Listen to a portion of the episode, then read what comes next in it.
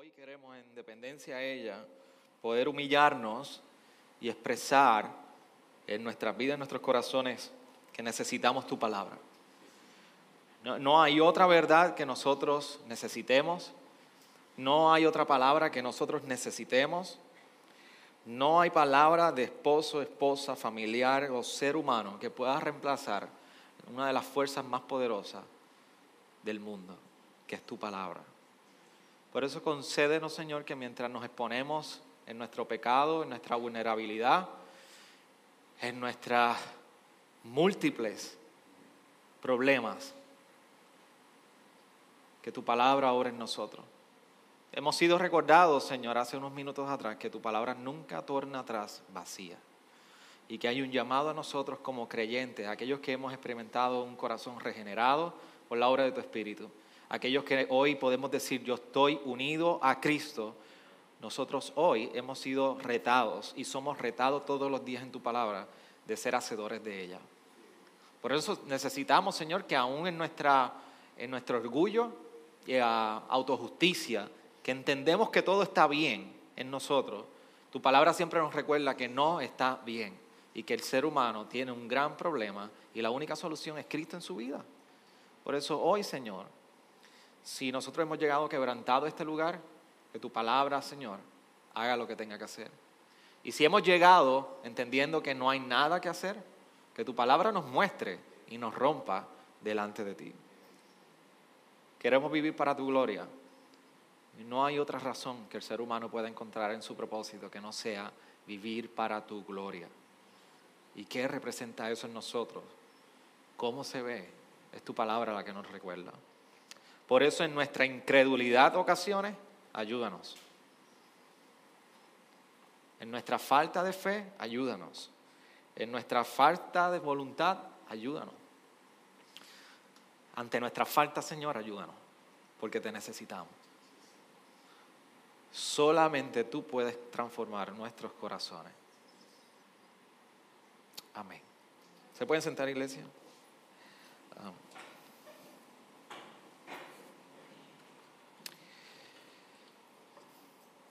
Si tú has podido seguir la serie de Juan, que ya estamos en el capítulo 6, la semana pasada yo les, les avisé o les advertí que Juan, el capítulo Juan particular, Jesús está haciendo una, va a estar haciendo unas confrontaciones y su ministerio en este capítulo, como en todos los evangelios, en todos los capítulos, además hacer el disclaimer y la aclaración. Pero particularmente en el, en el capítulo 6, Jesús está haciendo una confrontación y trayendo unas lecciones directas a aquellos que han decidido seguirle, aquellos que son sus discípulos. A estos el mismo Jesús está confrontando y el capítulo 6, que es uno de los más largos del Evangelio de Juan, ah, con diversos temas, particularmente está confrontando nuestra fe cristiana. Si, si tú no has salido confrontado por lo que está sucediendo en estos, no lo que yo estoy diciendo, lo que está diciendo la escritura en este capítulo, tú tienes que revisar tu vida. Por eso yo te invito a que tú, tú mires y escuches el sermón de la semana pasada si no lo has podido escuchar. Yo creo que todos, incluso yo mientras estaba predicando, salí sumamente confrontado con ese hermoso momento donde Jesús alimenta a los cinco mil. Y poniendo un poquito de contexto, ahí es donde nosotros nos quedamos. Los primeros 15 versículos, Jesús está haciendo la quinta señal que se nos muestra Juan en, su evangelio. Y Juan ha querido compartir, esta es la quinta señal de milagro que viene Jesús y coge los, los panes y los peces, los multiplica y alimenta a cinco mil plus personas. Luego de haber regresado a Galilea. Y dice que en este momento, cuando terminamos la semana pasada, a Jesús lo querían. Imagínense, mi hermano. Aquí los políticos cuando hacen campañas de política, marca la redundancia, ¿a dónde es que tratan de, cómo tratan de convencer al pueblo? Te voy a dar este beneficio, te voy a dar, hoy tenemos celular, hoy dan casa, hoy están cupones, todo lo que tú quieras. Entonces, todo lo que es un welfare, un sistema de beneficencia, ahí es donde los políticos en ocasiones pueden controlar las masas. Y la gente, pues, si tú le das dinero, si tú le das subsidios, si tú le das dinero para hacer compras y ahora también, pues si tú tienes Medicaid y puedes aplicar aquí, pues te damos 100 pesitos por, por el lado para que tú hagas unas compras comestibles, pues la gente va, va a ser atraída hacia eso. Pero en este caso Jesús no está haciendo un programa de beneficencia. Jesús está haciendo una obra donde Él está demostrando unas señales para dejarle saber a los discípulos y a los que le estaban siguiendo quién era Él. Pero lógicamente, cuando el ser humano lo ve, que le está atendiendo en un momento de hambre, lo querían coger y dicen que lo querían poner a gobernar. Y así como termina en el versículo 14 y versículo 15. Y dice que entonces Jesús, como es de su costumbre, decide irse aparte al monte y a estar a sola. Y usted sabe lo que él iba a hacer a sola, iba a orar. Pero yo quiero entonces que luego de haberlos dejado y ponerle un poquito de contexto, ¿dónde es que estamos? En esta sección que la hermana Jessica compartió con nosotros en la lectura, es una sección corta y decidí poder atenderla así como, como, como la leímos hoy y no extenderla a más versículos, porque yo creo que hay unas verdades y unos principios y lecciones esenciales a la vida y a la fe cristiana que tú y yo necesitamos atender en este tiempo. Y yo creo que mucho de lo que habla en este momento es de lo impredecible que la vida cristiana es. La, vida cristiana es tan impredecible que a veces pensamos y damos por sentamos muchísimas cosas y cuando nos fijamos, realmente la vida cristiana tiene sus altas y sus bajas. Es más, un roller coaster, una montaña rusa, es mucho más predecible que la vida cristiana. Yo recuerdo una ocasión que nos montamos en cuando salió y fue lanzada. Eh, si usted no ha estado, ruégale al Señor que pueda estar en ese momento para que tenga una experiencia de arrepentimiento en su vida, genuina. Y hay un parque que se llama Busch Garden. Y cuando, cuando salió una montaña rusa que se llama Montu. ¿Alguien ha estado en Montu? Ya, Eva. Está bien. Lo que pasa es que muchos han estado y se bajaron, lo más seguro, pero está bien. Estoy seguro que levantaron las manos que se lanzaron. Pero Montu, cuando lanzó, hay muchas más ahora montañas rusas peores que, que Montu. Pero Montu era un top en ese momento, en los 90, donde tenía un ascenso sumamente drástico y una pendiente sumamente eh, inclinada y tú pasabas básicamente un minuto, hasta dos minutos, subiendo para entonces dejarte. Pero tú, hasta Monto era mucho más, es mucho más predecible que la vida cristiana. Porque hoy estás aquí y hoy no sabes, mañana no sabes dónde vas a estar. Así que la vida cristiana sí está, es impredecible. Por eso mi pregunta a ti es, ¿has llegado algún día, algún momento en tu vida donde tú has dicho, ¿dónde tú estás, Dios?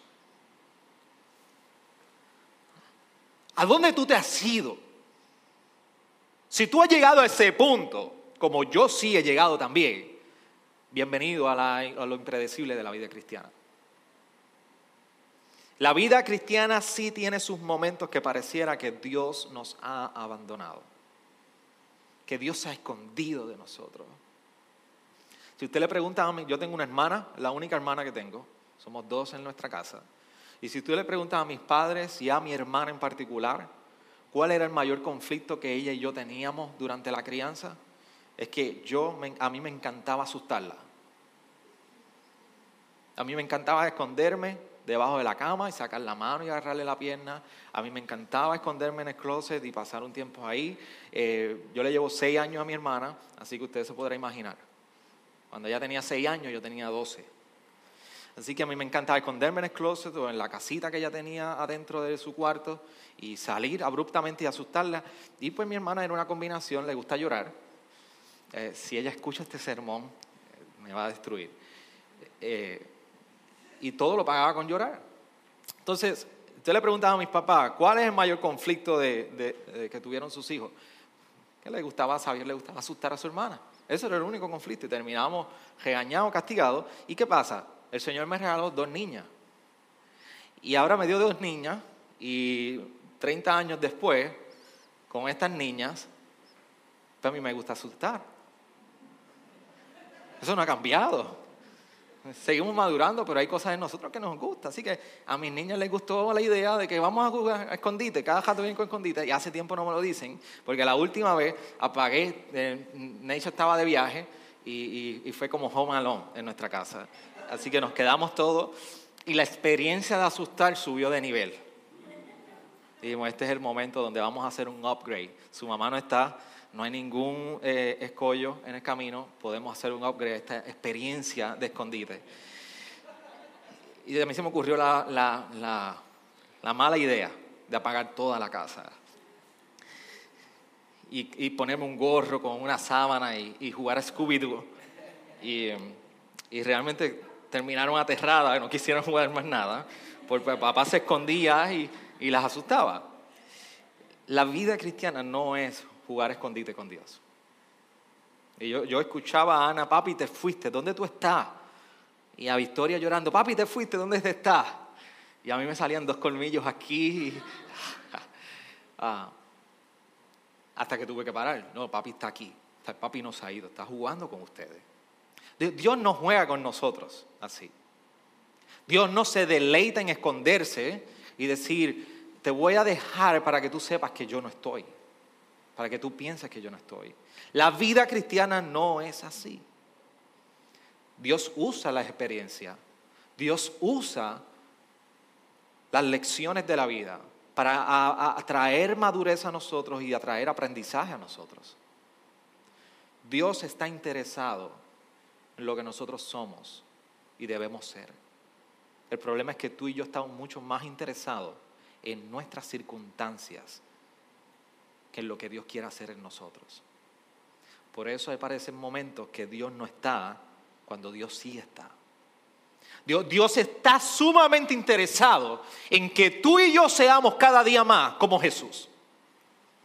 Nuestro problema es que no nos interesa la mayoría del tiempo nos interesa que las circunstancias sean cambiadas. Mientras que Jesús dice, y Dios mismo dice, tranquilo por las circunstancias, a mí me interesa tú, que tú seas más como Cristo, más como Jesús. Y este pasaje nos está enseñando precisamente eso. Por eso miremos algunas observaciones mientras recorremos en entendimiento de esto que he dicho, desde el versículo 16 hasta el 21. Y lo primero que nosotros estamos viendo es que Jesús sube al monte en el versículo 14, 15, está a solas allá en el monte y los discípulos entonces se embarcan y dicen, vámonos, y se van adelante. Así que se van a la embarcación y dicen que van al otro lado del mar hacia Capernaum, están saliendo desde Galilea, y van remando. Así que deciden irse sin Jesús. Jesús nos demuestra aquí, en un buen paréntesis en esta sesión, lo importante que era para él el ministerio de la oración en su vida. Es un patrón que nosotros vemos a través de los evangelios y es un patrón que los evangelistas, Mateo, Marcos, Lucas y Juan, siempre le ha interesado mostrar del ministerio de Jesús. Jesús se va sola y Jesús se va a orar. Por eso, cuán importante es la oración para nosotros en nuestra vida ministerial. Porque queremos que nos cambien las circunstancias sin, sin querer orar.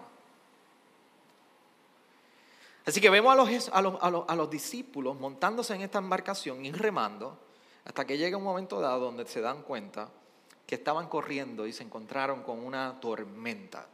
El viento comenzó a soplar más fuerte y allí las aguas comenzaron a ponerse más turbulentas y allí estaban remando y los discípulos dándose cuenta que por más que remaran, aquello no se movía.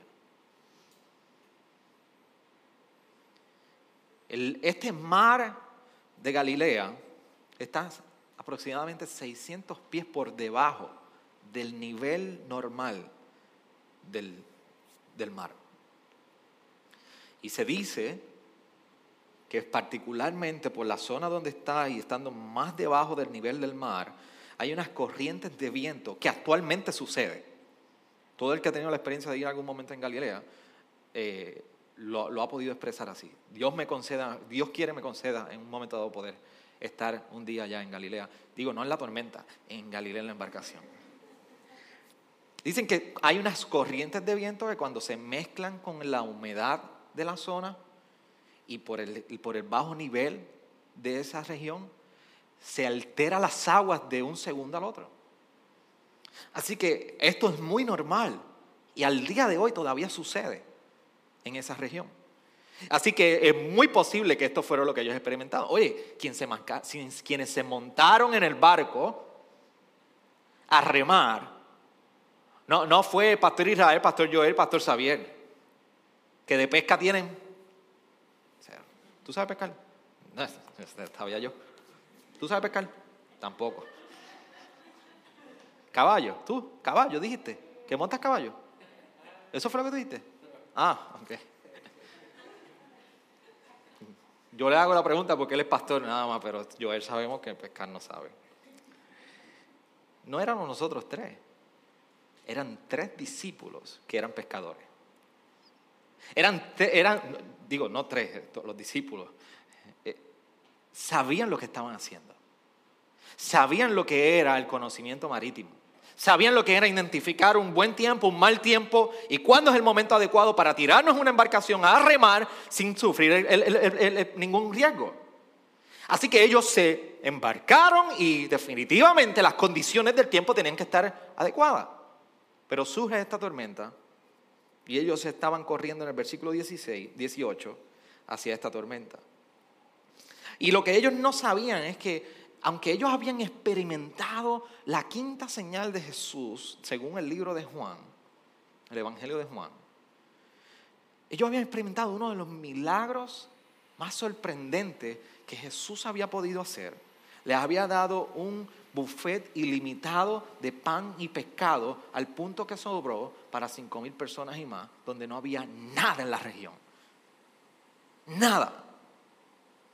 Pero ahora, habiendo experimentado este gran milagro, ahora era el momento de ellos poder poner a prueba la fe y lo que ellos creían acerca de Jesús, a quien habían visto obrar inicialmente. Habían visto a Jesús convertir el agua en vino. Habían visto a Jesús a sanar el hijo del oficial. Habían visto a Jesús resucitar el, el hijo de este oficial. Levantar al paralítico. Habían visto multiplicar los panes y los peces. Pero ahora estarían siendo puestos a prueba. Un comentarista muy reconocido de nombre Warren Wiersbe dice, la alimentación de los cinco mil fue la lección, pero la tempestad fue el examen después de la lección. La alimentación de los cinco mil fue la lección, pero la tempestad fue el examen después de la lección. Salieron sin Jesús, corrieron hacia la tormenta, versículo 18, y ellos no sabían que se estaban enfrentando al examen, a la examinación de la lección que habían recibido de parte del mismo Jesús. Por eso en el versículo 19 se nos dice, cuando habían remado unos 25 o 30 estadios, vieron a Jesús caminando sobre el mar y acercándose a la barca y se asustaron. 25, 30 estadios en, su, original griego lo que significa no es otra cosa que tres, tres millas, tres millas y media.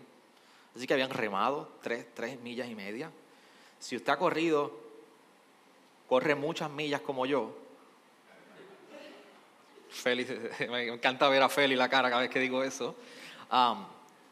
Usted sabe que tres millas, ¿cuánto puede tomar tres millas, correr tres millas, tres millas y media? A una persona normal, eh, como yo, 20 minutos o algo así. No, no. 35, 40 minutos a una persona a un paso sumamente lento, corriendo. Así que remando, póngale usted cuánto tiempo estuvieron esa gente rema, que te rema, rema, que te rema. Eran, eran marineros, esta gente eran pescadores, así que me imagino que dominaban la técnica, pero por lo menos menos de, una, menos, menos de, 45 minutos, una hora, imposible que no hayan podido remar eso. Así que estuvieron remando y allí se, se, estaban alejando de la costa y de momento ellos logran ver a Jesús, pero no lo reconocen. Versículo 19 nos recuerda la tercera observación. Ven a Jesús, pero no lo reconocen. Y dice que no reconocen a Jesús incluso de, la versión de, los otros evangelistas como el de Mateo. Se nos recuerda que ellos vieron a Jesús y parecieron que, parecía que veían a un fantasma. Pensaron que veían a un fantasma. Sin embargo, Juan nos dice que veían a Jesús, no le reconocieron. Sabemos que no le reconocieron porque el versículo 19 al final nos dice, y se asustaron. Y acuérdense de algo, están en los vientos, están en esta tempestad y viene alguien caminando sobre las aguas.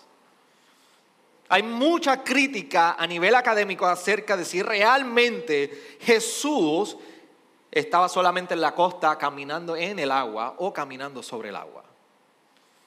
La evidencia es sumamente pobre en su lenguaje original para decir que Jesús no caminó sobre el agua.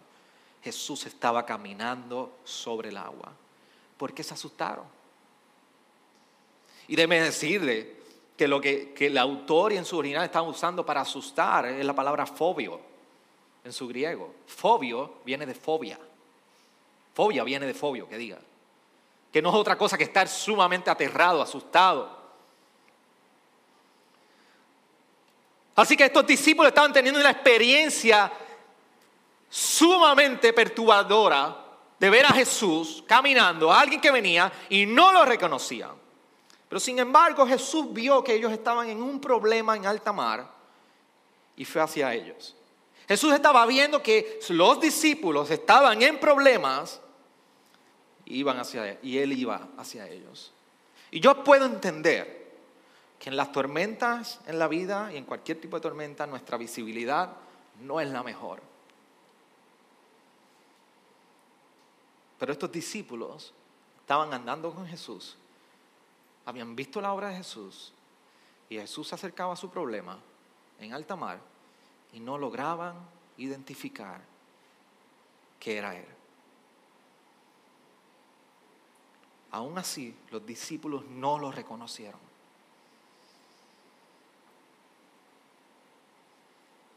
Esto me da a entender que posiblemente los discípulos aún no entendían bien, aún no conocían bien quién era Jesús.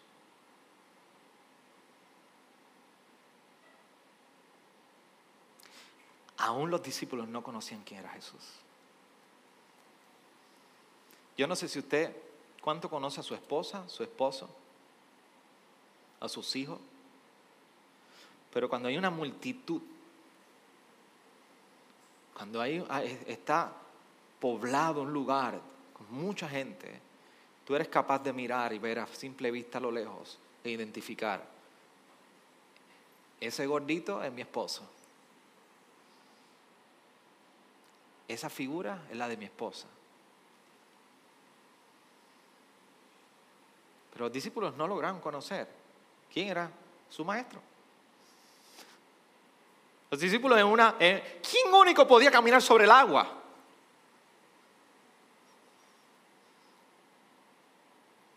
¿Quién era el único que podía caminar sobre el agua? Hello. Acabamos de salir de multiplicar, alimentar cinco mil personas y no había ni un Costco cerca.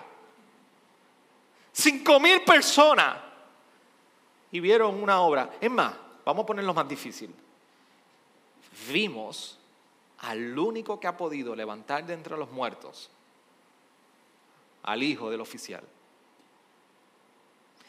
Y no tuvo que ir cerca, por su palabra lo hizo a la distancia. Así que me da a entender que los discípulos no conocían bien a Jesús. Y el no conocer realmente nos abruma. Si usted ha sido ido a la universidad o tomado un examen y usted ha llegado al examen y usted no estudió, se sienta frente al examen y usted está abrumado. ¿Por qué? Porque usted no sabe. Usted no sabe. Cuando no conocemos, nos abrumamos. Por eso la pregunta que se desprende de esto es ¿cuánto conocemos a Jesús? La pregunta obligada es, ¿cuánto tú y yo conocemos a Jesús? ¿Puedes tú identificar su voz en medio de la multitud? ¿Puedes tú identificar su voz en medio de la tormenta? Porque yo sé que Jesús mismo nos dice más adelante en Juan, mis ovejas oyen mi voz y yo las conozco y me siguen. en Juan 10. Porque los discípulos de Jesús conocen quién es Jesús. Los discípulos de Jesús conocen su voz, aún en medio de la multitud, aún en medio de la tormenta, aún en medio de tanta distracción. La voz de Jesús, nuestro pastor, los discípulos la conocen. Si usted conoce a alguien que tiene algún tipo de pito en particular, y usted ha escuchado cuando lo llaman por ese pito, usted sabe quién es. ¿Alguna vez un abuelo, un tío, un papá de usted? Usted en el patio y le da así en el pito. Voy para allá, me están llamando. La palabra nos recuerda que los discípulos escuchan la voz de Jesús y le siguen, saben quién es Él. Pero entonces en el versículo 19, al final, y 20 se nos dice que acercándose a la barca y se asustaron. Y en el 20 nos dice, pero Él les dijo, yo soy, no temáis.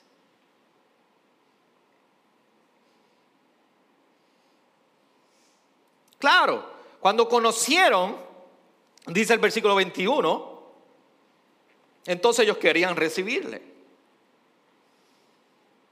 Ahora sí, querían recibirle. Cuando le conocieron, esta es la cuarta observación, le recibieron. Pero déjeme decirle lo que sucede. No lograron identificar a Jesús en medio de esa tormenta porque siempre el temor alimenta nuestra incredulidad. El temor siempre está alimentando nuestra incredulidad. Por eso en las tormentas de cada uno de nosotros en nuestra vida, mientras nos acercamos sin conocer quién es Jesús, el temor llega porque no conocemos. Y el temor no produce credibilidad. El temor produce incredulidad en nosotros. Pero al ellos conocer que era Jesús el que se, se estaba acercando, fue todo lo contrario. El conocimiento trae credibilidad. Porque mientras conocieron que era Jesús, ahí estaban seguros, ahí se sintieron seguros de la presencia de Jesús al punto que dice que ellos querían recibir en la barca inmediatamente. Y después, ¿qué sucede? Llegó al destino la barca. Pero déjeme decirme y detenerme un poco aquí en esta parte del versículo 19, 20, 21, hasta la primera parte del versículo 21. Cuando Jesús, los discípulos se sentían seguros con la presencia de Jesús. Entonces nos recuerda que precisamente cuando Él está, Él es suficiente. Cuando Jesús está, Él es suficiente. Porque Jesús desafía nuestras circunstancias precisamente. Por eso que nosotros podemos, ah, quizás de manera paradójica en ocasiones, pero algo que podemos ver en los distintivos de un discípulo es que puede experimentar el gozo en el sufrimiento. Jesús no necesita cambiar nuestras circunstancias para nosotros poder experimentar el verdadero gozo y la verdadera libertad y la verdadera suficiencia que solamente Él puede traer. Si tú piensas que tú necesitas que te cambien las circunstancias para alcanzar todo esto, tú te acabas de pensar que Jesús no es suficiente en tu vida. Por eso, ¿cuál es nuestro problema? Nuestro problema que nos encanta expresar en momentos como este. Quiero que me cambies mis circunstancias, pero no puedo disfrutar del gozo hasta que tú cambies las situaciones. Yo, yo quiero que tú intervengas, Dios, en mi vida y hagas estos cambios en mi finanza, en mi matrimonio, con mis hijos, cuando tú hagas eso, yo soy feliz. Cuando yo, tú hagas eso en mi vida, yo voy a experimentar el gozo. Cuando, cuando tú hagas eso, yo te puedo servir en libertad. Pero es que en ningún momento Jesús ha prometido que Él va a cambiar las circunstancias para que tú experimentes su suficiencia y la libertad que solamente encontramos en su Evangelio. De esto no se trata.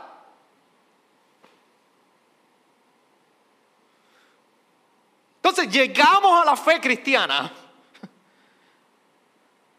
Llegamos con unas ideas locas, porque no hay otra palabra, y usted me perdona. No hay otra palabra, con ideas locas la fe cristiana y queremos cristianizarla. Queremos coger del sanitizer que pusimos en las paredes hoy y queremos echarles a esas ideas de manera que se vean piadosas y las podemos justificar. Cambia esto y yo quiero esto. Debe decirle posiblemente aquí en esta iglesia, yo estoy seguro que esto ocurre aquí porque yo soy el pastor de esta congregación. Usted no escucha prosperidad. Usted no escucha que usted reclame y declare y haga lo que usted quiera y usted le dé órdenes a Dios. Posiblemente no lo articulamos con nuestra voz, con nuestras manos y nuestras expresiones. Pero en nuestros corazones le estamos diciendo a Dios, cambia esto y yo te sirvo. Cambia esto y yo estoy feliz. Cambia esto y yo te sigo como debe ser. Cambia esto en mi hogar y en mi casa y entonces yo empiezo a caminar como yo debo caminar. Pero la fe cristiana no es así. ¿Dónde hemos dejado la petición delante del Señor de decirle, Señor, ¿cuál es tu voluntad?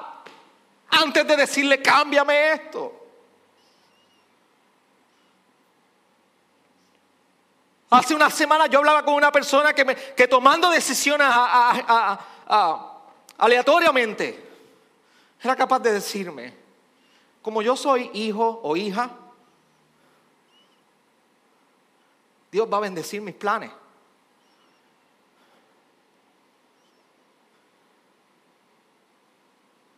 Por eso puedo tomar las decisiones, no hay problema.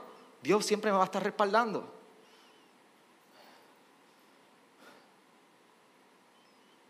Y yo tuve que decirle, fulano o fulana, ¿alguna vez te han dicho que nuestro Dios Padre la importancia de consultarle antes de alguna decisión?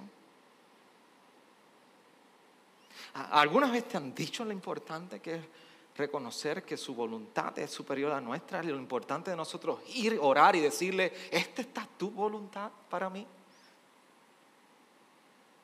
¿Estoy tomando pasos que van alineados a tu santidad para con mi vida? Pero ya hemos abandonado el poder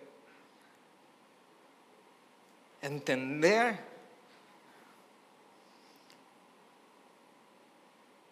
la grandiosa discrepancia de la fe cristiana con el mundo secular.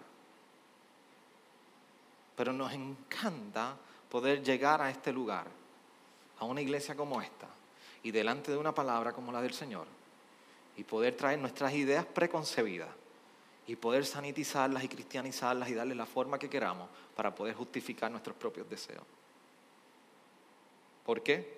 Porque tú y yo estamos mucho más interesados en nuestras circunstancias, mientras que Dios está más interesado en cambiarnos a nosotros más y más y más y más y más y más a la imagen de su Hijo Jesucristo.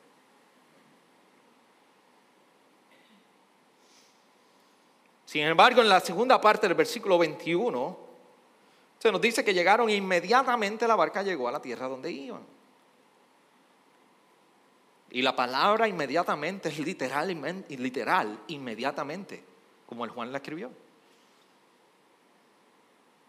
Y esto es lo que recuerda precisamente de la experiencia de los discípulos, es que a donde tú vas no es lo importante en esta vida.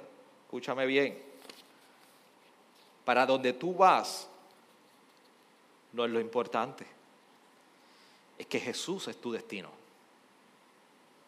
Para donde tú vas no importa. Jesús es nuestro destino. Los discípulos tuvieron que entenderlo en medio de una, de una, tormenta.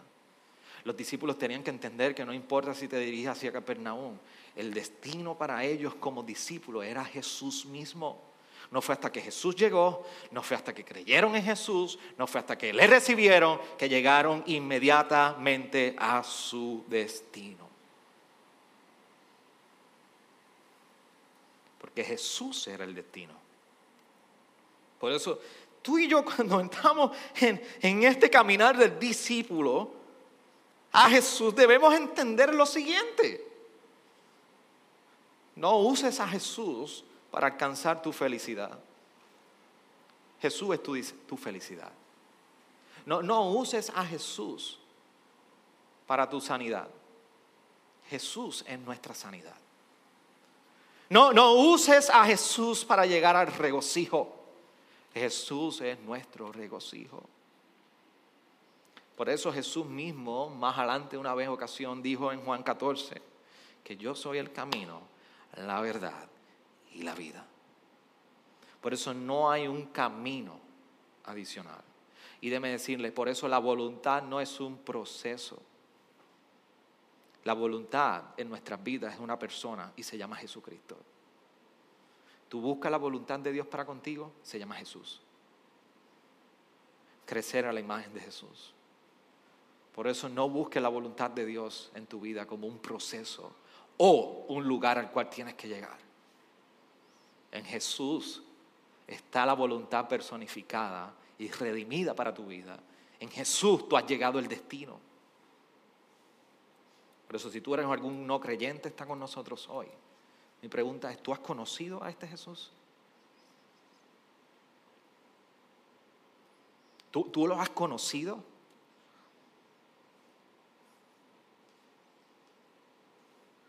Porque hoy tienes la oportunidad de conocer la voluntad de Dios y el destino de Dios para ti. Y que mucho nos encanta escuchar que Dios tiene propósitos para tu vida. Propósitos grandes. Claro que tiene propósitos. Tiene un solo propósito grande. Se llama Jesús ay pastor, pero quiere decir que si, Dios está haciendo cosas conmigo, eso no tiene sentido. Sí, tiene mucho sentido. Hay, un propósito particular que Dios hace con cada uno con nosotros, por eso nos da dones, por eso nos capacita, por eso te ponen tormentas. Bienvenido a Gracia Redentora. Te ponen tormentas, entiéndelo. Aquí no te vamos a hacer pampering. Hey, van a ponerte tormentas en el momento de tu vida cristiana para que tú entiendas que tienes que aprender a conocer a Jesús primeramente, a depender en Él y a dejar de pensar que lo importante en tu vida son las circunstancias y no tu santidad personal con Dios. Que cada día te va moldeando más y más y más a Jesús. Si tú piensas que formarte a la imagen de Jesús es sentarte en una silla y darte todo un desfile de paletas de colores y dulces hasta que tú decidas. Tú te has equivocado. Los discípulos entendieron quién era Jesús de esta manera. Lo conocieron de esta manera. La pregunta para ti, para mí hoy entonces es, ¿qué haremos? ¿Qué hacemos en el momento donde hay tormenta en nuestra vida?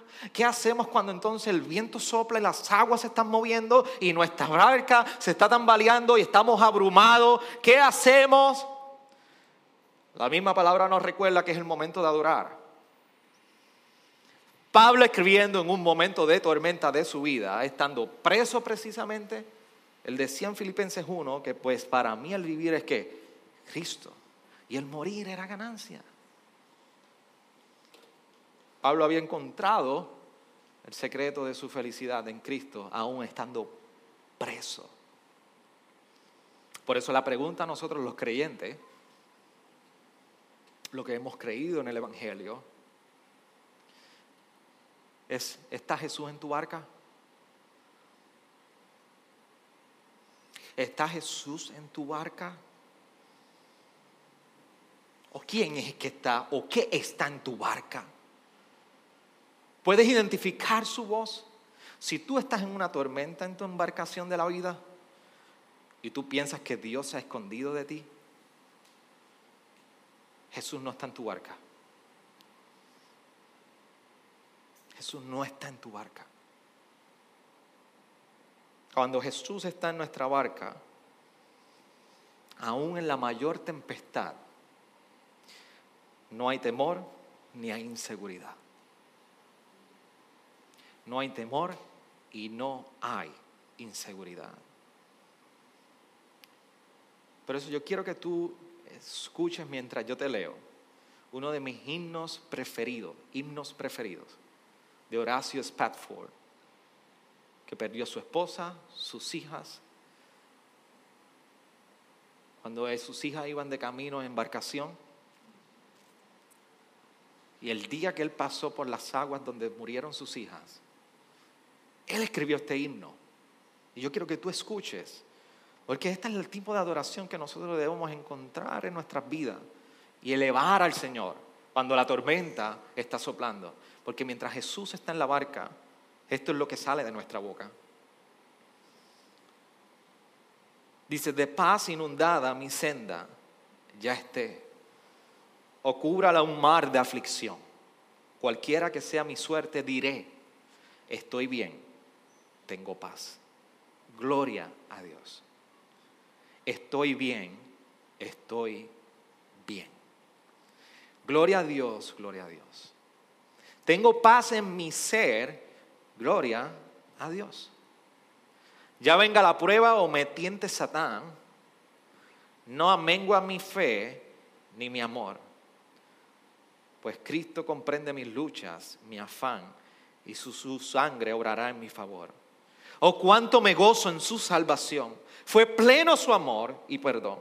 Clavó mi pecar en la cruz, lo olvidó. Gloria a Dios, gloria al Hijo de Dios. La fe tornaráse en feliz, de, feliz realidad. Al irse la niebla veloz, desciende Jesús con su gran majestad.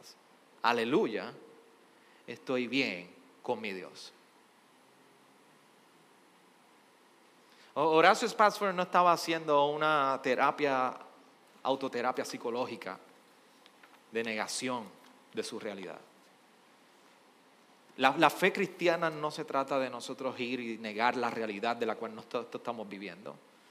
No es negar, no, no es una fe ascetista donde nosotros negamos el dolor que hay, porque sufrimos dolor, sufrimos y experimentamos lo que, se, lo que representa una tormenta. Así que la fe cristiana, al contrario de cualquier otro tipo de filosofía, no niega la realidad. Nosotros afirmamos nuestra realidad. Pero aún en dolor nosotros podemos afirmar la realidad de que en Jesús estamos bien. Eso no es una terapia psicológica.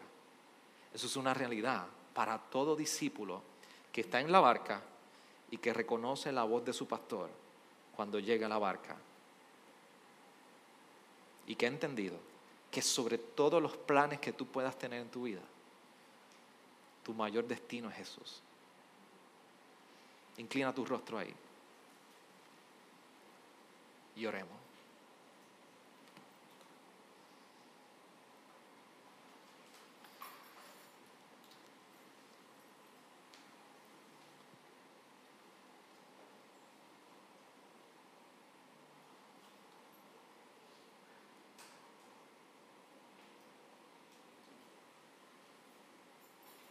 Principio cantamos Yo me rindo a Él. ¿Podemos cantar esa porción? Yo quiero que tú te tomes unos minutos, temprano todavía. El almuerzo llega, de seguro, pero la prioridad es tu alma en este momento. Por eso yo te invito a que tú puedas orar y hablar con Dios en este momento y evaluarte a la luz de su palabra y que la pregunta de, si Jesús está en tu barca resuene en las cuatro paredes de tu corazón y de tu mente. Y que este sea un buen tiempo de alinear tus emociones, tu pensar y tu voluntad delante de Dios para afirmar la hermosura de la convicción de que estamos bien en Él. Por eso hermano chino va a cantar. Y mientras tú vayas afirmando en tu corazón y quieras cantar, te puedes ir poniendo de pie.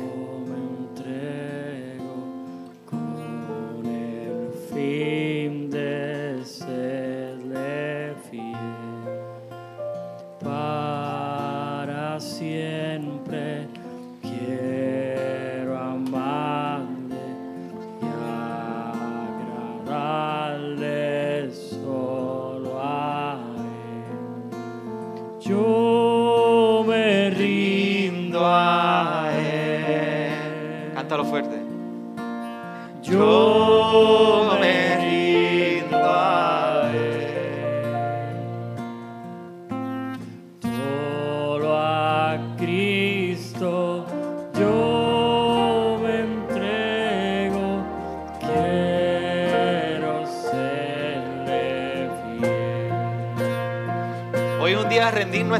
Voluntades delante de Él. Hagámoslo.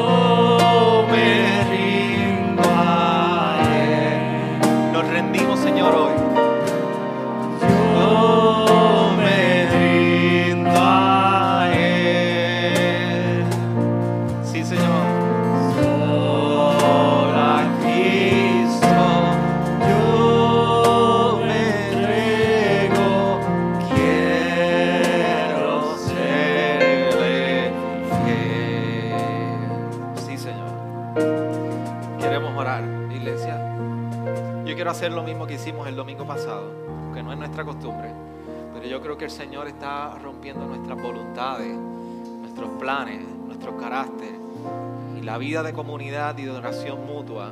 Nos dice la palabra en Colosenses y nos recuerda que es una de las maneras de animarnos a habitar, a que habite la palabra de Cristo en nosotros.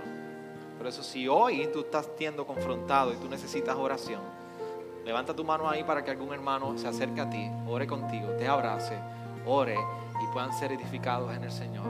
Por eso si hay alguien que quiere que oremos por él o por ella, es el momento. Si dos, dos hermanas al frente, si alguna de las hermanas atrás, puedes acercarse a una de ellas, se puede acercar a orar. ¿Alguien más? Queremos orar. ¿Alguien más? Vamos a orar. Pidámosle al Señor que nos ayude en este tiempo. Señor, ¿qué necesidad tenemos de ti, Señor? ¿Qué, qué, qué gran necesidad tenemos en nuestras vidas de ti? Y qué bueno, Señor, que en, tu gracia cuando nos percatamos de, de nuestro egocentrismo, de nuestra vanagloria, egoísmo y entrega a nuestros propios placeres y tratar de satisfacer nuestros propios planes dirigidos por nuestra pecaminosidad. Qué bueno que tú nos confrontas, porque cuando tú nos confrontas, es tu gracia. Porque en tu gracia tú no nos has entregado a nuestro pecado. En tu gracia tú no nos has entregado a nuestra incredulidad. En, nuestra, en tu gracia tú no nos has entregado, Señor, a nuestra propia dependencia. En tu gracia tú has abierto nuestros ojos espirituales, los ojos de nuestro corazón, para que podamos mirar una realidad superior, una realidad mayor, una re- realidad más profunda que nuestros propios intereses. Es la realidad eterna, de una perspectiva eterna en nuestros corazones de una perspectiva eterna en nuestras vidas, de una perspectiva eterna en la manera de pensar, en una perspectiva eterna en la manera de caminar, de una perspectiva eterna de la manera de vivir en este, en este, este mundo tan pasajero. Por eso hoy hemos sido retados a nosotros poder comprender la gran necesidad que tenemos de ti, Jesús. De que, de que nosotros podamos perseguir en esta vida pasajera lo correcto que podamos perseguir en esta vida pasajera a Jesús. Por eso perdona las veces que sustituimos este llamado. Perdona las veces que sustituimos la voluntad tuya para con nosotros. Mientras divagamos en un mundo que a veces nos cuesta viajar, a veces nos cuesta dinero, a veces nos cuesta problemas, a veces nos cuesta un sinnúmero de cuestionamientos y preguntas sobre qué hacer, qué vamos a hacer y cuál es nuestra voluntad. Pero tú, Señor, la has revelado todo en la persona de Jesucristo. Señor, ayúdanos y perdónanos. Y qué bueno hallar gracia delante de ti, precisamente en la persona de Jesucristo. Qué bueno que Señor tú no nos has entregado, nos has dejado abandonados a nuestro propio pecado ni a nuestro propio orgullo. Y hoy en Cristo nosotros encontramos esperanza para la realidad de nuestras tormentas. Hoy en Cristo nosotros encontramos, Señor, la ayuda oportuna para el momento de nuestras tormentas. Por eso ahora, Señor, en Cristo nosotros podemos encontrar la fe que se identifica con nosotros y nos hace sentir seguros. Y quizás llegamos hoy pensando que Dios tú te has ido de nuestra vida o te has escondido de nosotros, pero tu palabra ha sido un recordatorio por medio de tu espíritu en nuestro interior a recordarnos, yo tu Padre no me he ido de ti yo tu Padre te estoy cuidando. Ayúdanos a crecer en esta maravillosa verdad. En tu nombre oramos.